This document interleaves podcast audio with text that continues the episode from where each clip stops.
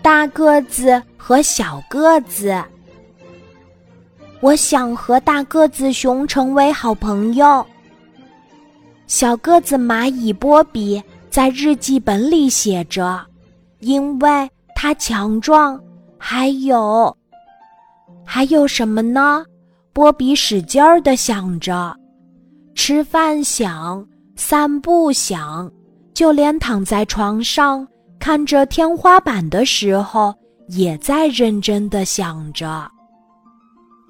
对了，大个子熊会喜欢我吗？波比从床上爬起来，他比划了一下，自己连天花板都够不着。大个子熊一定不会和我玩儿。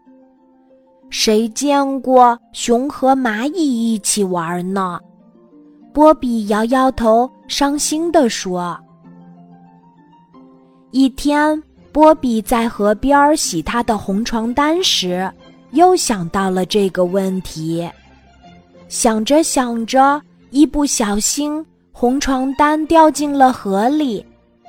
波比伸手去捞，可是水流太急了，波比被红床单拉下了水。救命啊！波比大声喊着。大个子熊刚好经过这里，他跳进水里，把波比救上岸，还把他的红床单找了回来。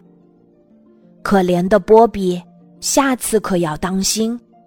如果被冲走，那就糟糕了。大个子熊笑眯眯地对波比说：“波比感激地使劲儿点点头。他张了张嘴，想说什么，却没说出口。怎么，你有话要对我说吗？”大个子熊笑眯眯地问。大个子熊：“我，我能做你的朋友吗？”小个子波比小声地问：“当然，谁说不可以呀？”大个子熊笑呵呵地说：“可是，可是我这么小，你会和我一起玩吗？”波比小声地问。“当然啦，我们可以一起去爬山，采最香的花儿，晒最温暖的日光浴。”大个子熊想了想，伸出它大大的熊掌，用手指头碰了碰波比细细的触角，然后说：“来，握手，好朋友。”握手，好朋友。波比开心地碰了碰大个子熊的手指头。晚上，波比在日记本里写道。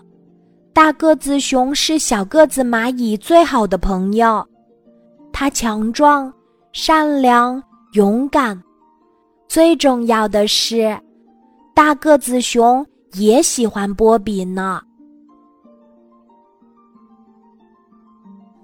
今天的故事就讲到这里，记得在喜马拉雅 APP 搜索“晚安妈妈”，每天晚上八点，我都会在喜马拉雅等你。